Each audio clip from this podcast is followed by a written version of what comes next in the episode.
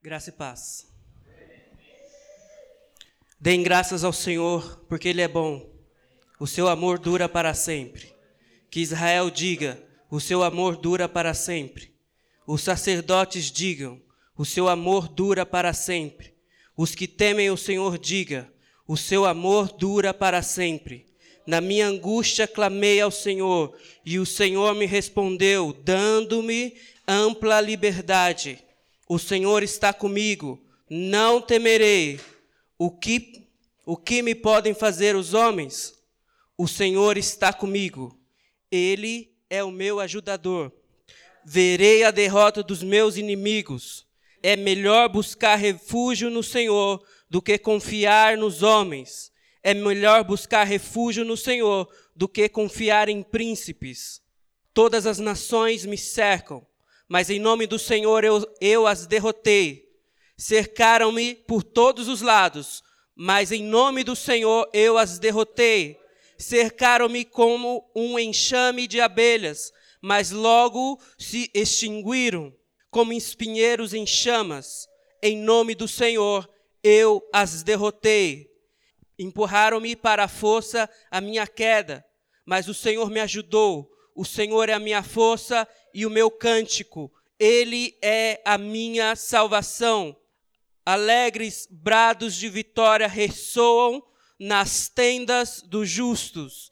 A mão direita do Senhor age com poder. A mão direita do, do Senhor é exaltada. A mão direita do Senhor age com poder.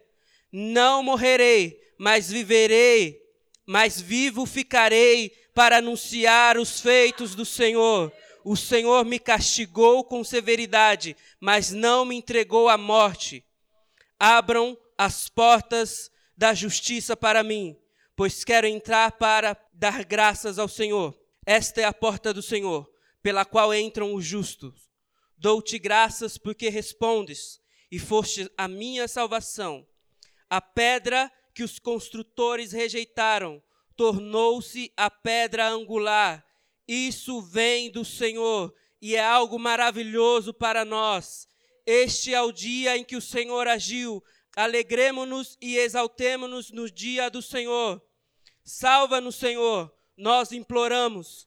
Faz-nos prosperar, Senhor. Nós suplicamos. Baruch Rabá Bashem Adonai. Bendito é o que vem em nome do Senhor. Da casa do Senhor, nós os abençoamos. O Senhor é Deus e ele faz resplandecer sobre nós a sua luz. Junte-se ao cortejo festivo, levando ramos até as pontas do altar. Tu és o meu Deus. Graças te darei, ó meu Deus, e te exaltarei. Deem graças ao Senhor, porque Ele é bom e o seu amor dura para sempre. Aleluia, aleluia, aleluia.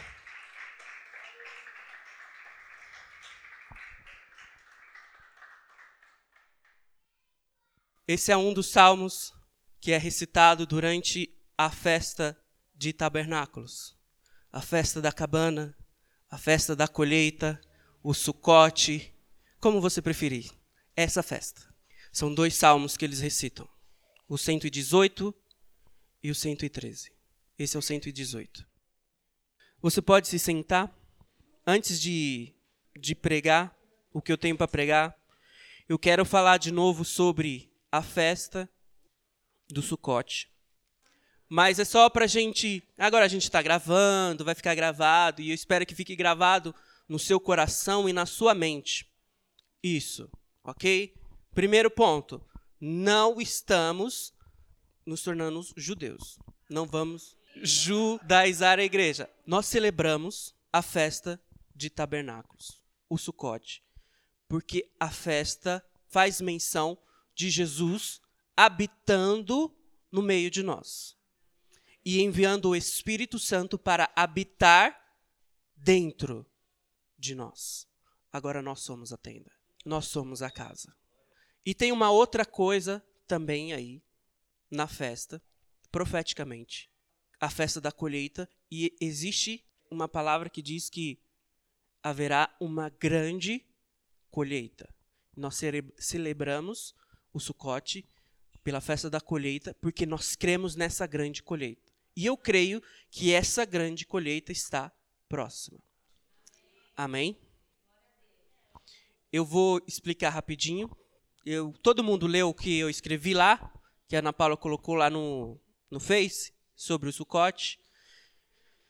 Eu vou falar de novo o que eu disse há dois anos atrás. Eu acredito, e pela é, algumas coisas históricas que tem na Bíblia, que Jesus nasceu durante ou próximo à festa de tabernáculos. Desculpa destruir o sonho de alguém aí sobre o Natal, mas o Natal seria o Sucote.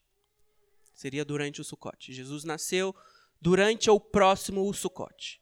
Devido ser procurar na Bíblia, você começa a ler lá o nascimento de Jesus, todos os acontecimentos, era impossível Jesus nascer em outra data.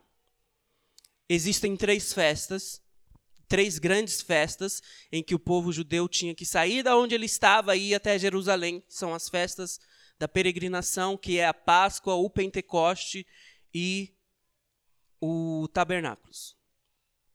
São as três grandes festas. Os acontecimentos em volta do nascimento de Jesus, ele não podia acontecer durante o Pentecoste e nem durante a Páscoa. Ele só podia acontecer pelo o clima, é, todos os acontecimentos. Quando você lê lá Lucas, João, Marcos, tem alguns acontecimentos que apontam para a festa de tabernáculos. A Bíblia diz que ele tabernaculou entre nós. A Bíblia diz que é, ele faria tenda em nós. É por isso que nós estamos aqui celebrando o Sucote. Primeiro porque Deus não é só marinês, Deus gosta muito de festa. Ele gosta muito de festa. Nós também gostamos de festa. E nada mais do que já usar uma festa que já existe, que Deus instituiu para festejar. A gente gosta de estar junto, a gente gosta de comer, então a gente celebra o Senhor. Nós celebramos o Pentecoste porque também é um mandamento perpétuo. Perpétuo é para sempre. Não é para você parar no meio do caminho. Perpétuo é para sempre perpétuo é para sempre. Em Zacarias, diz que o Senhor envia a chuva para aqueles que celebram a festa, a, festa das cabanas. Deus envia as chuvas para aqueles que celebram a festa das cabanas. Você já prestou atenção como Deus tem agido com a comunidade Kairos depois que nós começamos a celebrar o Sucote, o tabernáculo, mudou completamente. A presença de Deus é palpável aqui nos nossos cultos. O Senhor falando como ele age em nossas vidas particular, nas nossas casas, nos nossos ministérios. O Senhor está agindo, ele está mandando chuva sobre nós. Amém? Amém? Abre sua Bíblia em Hebreus, Hebreus capítulo 12, versículo 28. Diz assim: Portanto, já que estamos recebendo um reino inabalável, sejamos agradecidos e assim adoremos a Deus de modo aceitável, com reverência e temor, pois o nosso Deus é fogo consumidor. Pois o nosso Deus é fogo consumidor. Pai, graças te damos, nós oramos, levamos as nossas mentes cativas a Ti agora. Pedimos que o Senhor venha com graça sobre nós. Oramos para que o Senhor fale conosco. Oramos para que o Senhor nos ensine, nos capacite em nome de Jesus. Amém. Deus, ele se manifesta de muitas vezes na Bíblia com fogo. Com Abraão, ele renova a aliança com fogo. Com Moisés, ele fala através da sarça ardente. Com os hebreus, ele acompanha o povo no deserto, ele acompanha e protege o povo no deserto com uma coluna de fogo, e depois ele desce como fogo no Sinai. Em Êxodo 24, coloca para mim, por favor. Êxodo 24, 17. Olha o que diz. Aos olhos dos israelitas, a glória do Senhor parecia um fogo consumidor no topo do monte. Com Elias, ele consome o sacrifício com fogo. Com Isaías, seus lábios são purificados com brasas vivas do altar. João Batista fala que Jesus é aquele que batiza com o Espírito Santo e com fogo. Depois, lá em Pentecostes, em Atos, fala sobre línguas de fogo, que o Espírito desceu como línguas de fogo. É uma das coisas que eu tenho aprendido nos últimos dias, nos últimos anos, é que nós, o que nós vivemos, o que nós recebemos, o que nós aprendemos, o que nós fazemos com Jesus, não é sobre é, o que ele pode fazer ou o que ele pode nos, nos dar. É sobre quem ele é. É sobre quem Jesus é. Sobre quem Deus é. O fogo não é sobre o que ele pode fazer por você. O fogo é sobre quem ele é. O fogo não é sobre o que ele pode te dar. O fogo é sobre quem ele é. Deus é fogo consumidor. O fogo fala sobre a plenitude da santidade, da pureza e da justiça de Deus. E nós precisamos começar a ver Deus respondendo com fogo. Está na hora da gente começar a ver Deus respondendo com fogo. Deus ele não vai te dar nada, ele não vai fazer nada daquilo que ele não é. Tudo que Deus faz para você, tudo que Deus te dá é porque ele é. Então Deus vai responder com fogo, porque ele é fogo consumidor. O fogo ele queima, ele purifica, ele limpa, ele tira todo aqueles restolho. Amém? Abre aí em 1 Reis 18. Deixa aberto aí. Quantos conhecem essa história? De é, história de Eliseu, Elias. Elias. Quando Elias é a mesma história que eu falei antes, que Elias é, que Deus responde Elias com fogo. E nós precisamos entender algumas coisas que Elias fez ali para que Deus respondesse com fogo. Para que Deus respondesse com fogo. Elias, ele naquela época estava sendo perseguido por aquela mulherzinha que a gente sempre fala aqui, Jezabel. Jezabel queria matar Elias.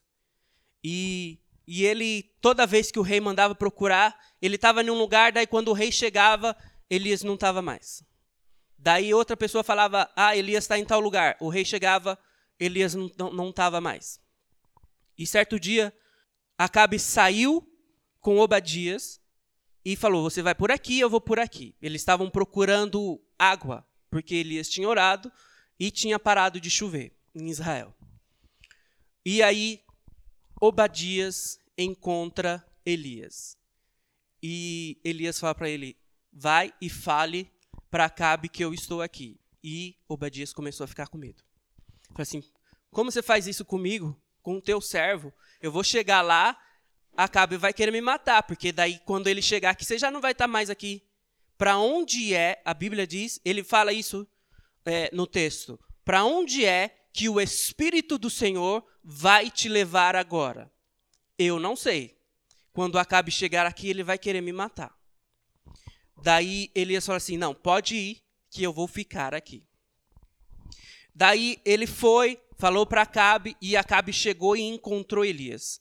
E Elias começou a falar para conversar com Acabe e propôs um, um sacrifício para Acabe com os 400 profetas de Baal e ele ali.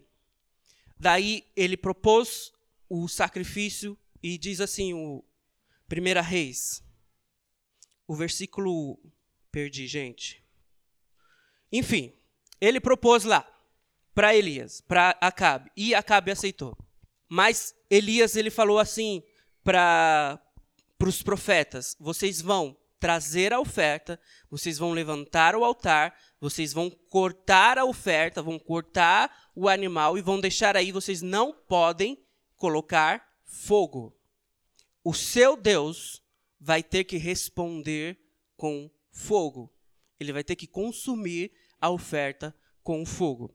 Primeira coisa, para a gente ter, é, para Deus responder com fogo, nós precisamos definir quem é, de fato, o nosso Deus. Versículo 21 diz assim: Elias dirigiu-se ao povo e disse: Até quando vocês vão oscilar para um lado e para o outro? Se o Senhor é Deus, sigam-no. Mas se Baal é Deus, sigam-no. O que é que tem feito você decidir por outra coisa que não seja Deus? O que é que tem feito você decidir por outra coisa que não seja Deus? Isso tem sido o seu Deus e tem impedido com que Deus responda com fogo. Tem impedido muitas vezes que Deus responda a sua oração. Tem impedido com que Deus responda a sua oração. Quantas vezes você pergunta: por que será que Deus não responde às minhas orações? Porque você está dando prioridade a outra coisa que não é Deus. Você tem outro Deus. Jesus, o Espírito Santo, Deus, ele não tem sido seu Deus, o seu Senhor. Você tem colocado outra coisa na frente de Deus. Até quando você vai oscilar sem perceber que as suas orações, sem perceber que a resposta que você precisa, simplesmente é você decidir quem é de fato o seu Deus?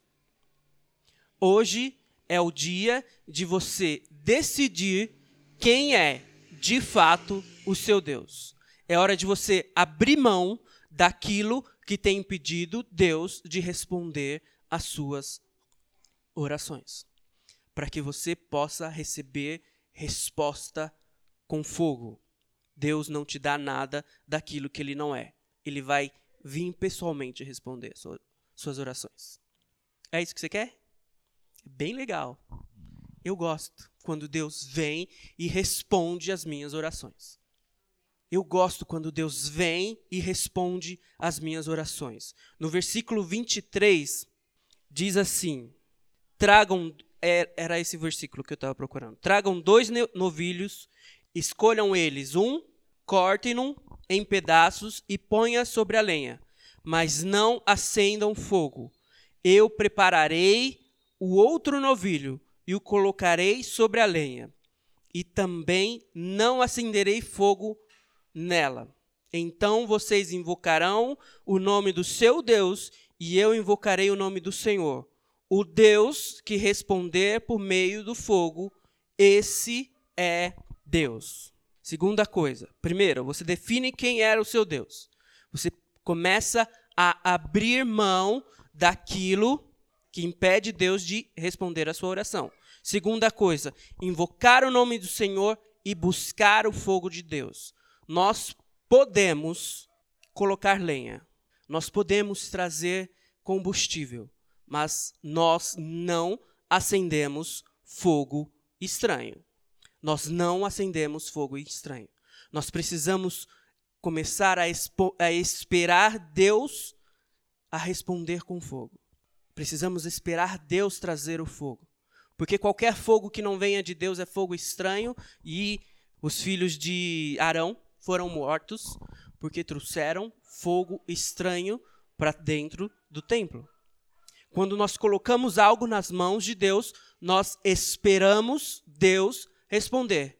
Nós não tomamos da mão dele e vamos com as nossas próprias forças fazer o que tem que ser feito, o que nós achamos que tem que ser feito.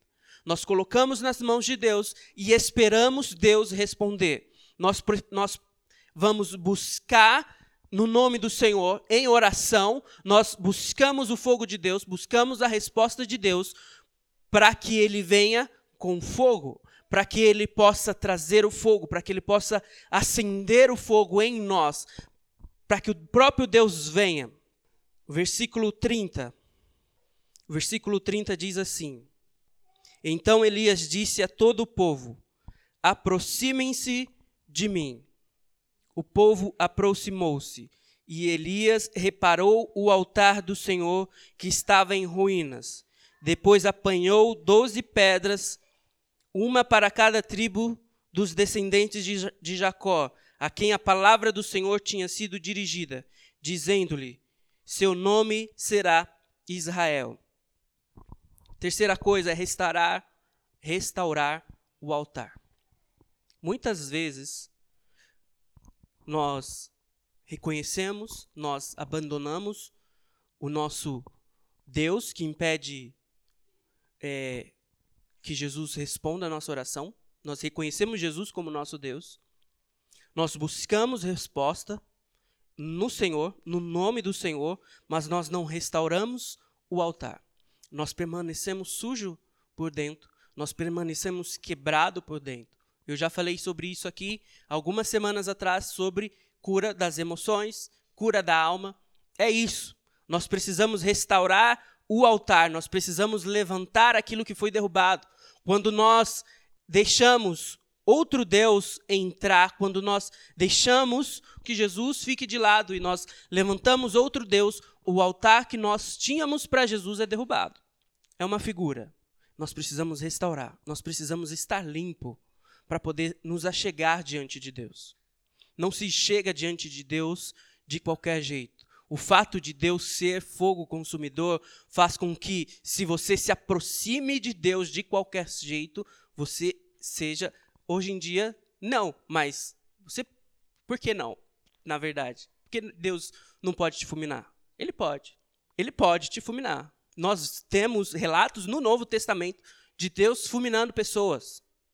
No Novo Testamento. Nós precisamos nos limpar. Nós precisamos reerguer o altar. Nós precisamos nos aproximar de Deus em santidade. Ele é a fonte da santidade. Como eu, eu disse aqui, a plenitude, o fogo de Deus, representa a plenitude da santidade, da justiça de Deus, da pureza de Deus.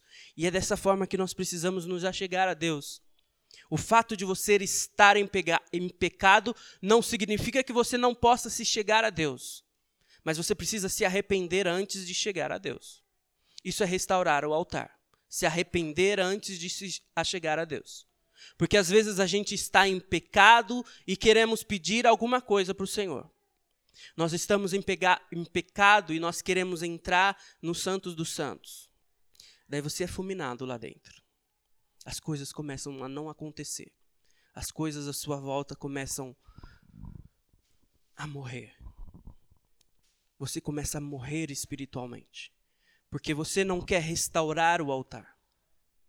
Precisamos restaurar o altar para que Deus responda com fogo. E não responda com fogo para te fulminar, mas responda aquilo que você precisa, para que Ele venha, para que Ele te purifique, para que Ele te limpe de, de fato. Come vamos começar a restaurar o altar do Senhor. Nós precisamos confiar em Deus e na palavra dEle. O versículo 33 diz assim: Depois arrumou a lenha, cortou o novilho em pedaços e o pôs sobre a lenha. Então lhes disse: Encham de água quatro jarros grandes e derramaram sobre o holocausto e sobre a lenha. Aqui ele está falando sobre a água. Aqui Elias ele confiou plenamente no Senhor. Ele restaurou o altar, ele colocou a lenha, ele colocou a oferta toda picadinha lá como tinha que ser e, em seguida, mandou derramar água. Por três vezes, ele mandou jogar água. Aquele lugar é um lugar desse deserto. Quando joga a primeira, já secou porque está muito quente. Daí ele manda jogar de novo. E manda jogar de novo. Diz, aqui o texto diz que a vala que ele construiu em volta encheu de água. Mas Elias confiava no Senhor. Ele confiava no Senhor. Por isso que ele, ele fez isso. Que ele sabia que Deus podia responder à oração dele.